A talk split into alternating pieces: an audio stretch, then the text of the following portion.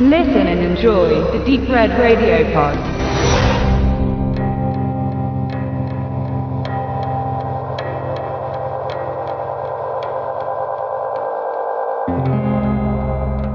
Die Pressestimmen aus den USA zum dänischen Oscar-Beitrag Kriegen, im Englischen als A War betitelt, überschlagen sich mit Lob und Anerkennung.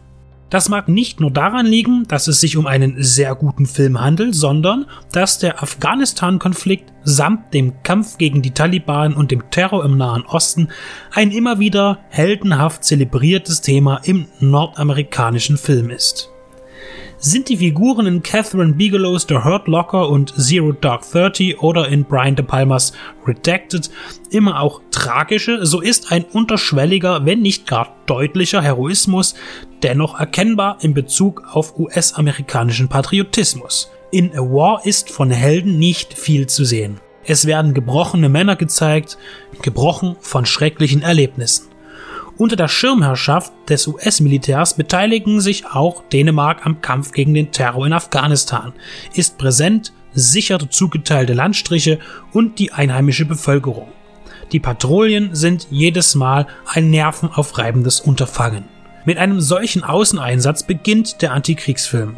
Im Gänsemarsch bewegen sich die Soldaten durch das wüste Gelände fort immer in Funkkontakt mit der Zentrale, von der Klaus Michael Pedersen seine Truppe betreut. Nach wenigen ruhigen Minuten weckt eine ausgelöste Granate die Routine der Armisten und die Ruhe des Zuschauers.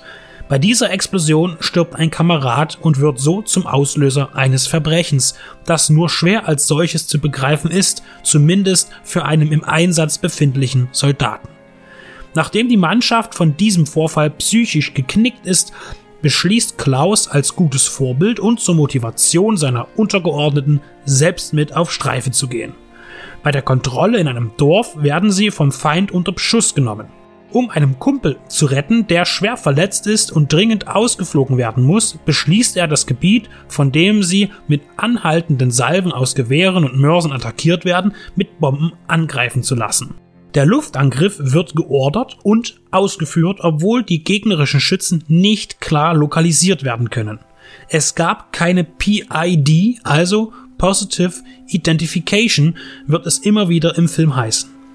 Danach werden alle mit dem Leben davonkommen, aber auf den Leiter der Aktion Klaus kommt ein Gerichtsverfahren zu, dass bei dem Fliegerangriff auf das vermeintliche Ziel elf Zivilisten getötet wurden. Eine schwierige Situation, die nicht nur in dieser fiktiven Geschichte vorkommt, sondern bereits in der Realität für die Frage nach Recht und Unrecht in einer unübersichtlichen kriegerischen Lage gesorgt hatten.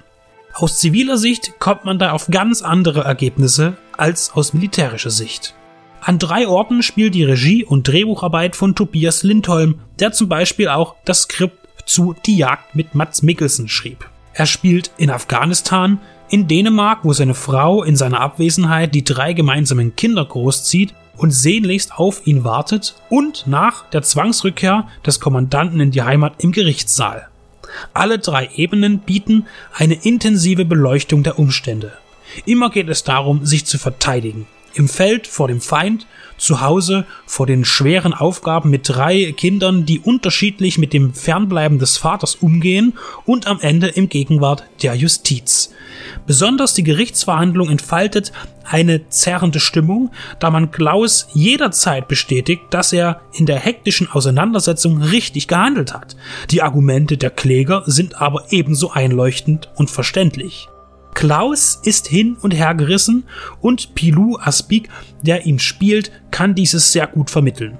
Schauspielerisch ist A War in jeder Rolle stark. Hervorzuheben ist neben Aspik Charlotte Munk, die die Anwältin der Anklage Kaiser Dunning spielt. Sie sieht in Klaus in aller Nüchternheit einen Mann, der gegen geltendes internationales Recht verstoßen hat. Einen Mann, der in Todesgefahr eventuell die Nerven verloren hat. Aber ist es nicht sein Job, genau in solchen Momenten zu funktionieren? Wer vermag das schon einzuschätzen, der nie ein Schlachtfeld betreten hat? Verschiedene Stimmungen und Meinungen finden in dem Drama Platz und erzielen eine Anteilnahme am Zuschauer, die lange nachwirkt. die Wahl in der ersten Hälfte auf einen untermalenden Score zu verzichten, da er womöglich die Emotion zu sehr beeinflusst hätte, indem er auditiv dramatisiert, ist sehr zuträglich zum Erzeugen einer subjektiven Einschätzung. Eine schlaue Taktik, die aufgeht. A War hebt sich also sehr von ähnlichen Filmen ab und dringt tief in einen hinein. Stellt jeden vor die Wahl zu entscheiden, was Recht und Unrecht ist oder sein könnte.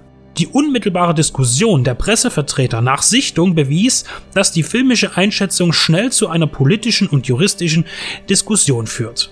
Ein Ergebnis, das eventuell auch so geplant war. Lindholm liefert einen sehenswerten Beitrag zu einem schwierigen Thema, gibt dabei keine direkte Lösung an, da es vermessen wäre, eine aufzudrücken. Denn wer weiß schon wirklich, was es heißt, sich in dieser realistischen Situation richtig zu verhalten? Welches Leben wichtiger ist? Das eigene, das der Kameraden oder der möglichen Kollateralschäden, die schrecklicherweise entstehen, wenn man den unerbittlichen Feind unter Feuer nimmt.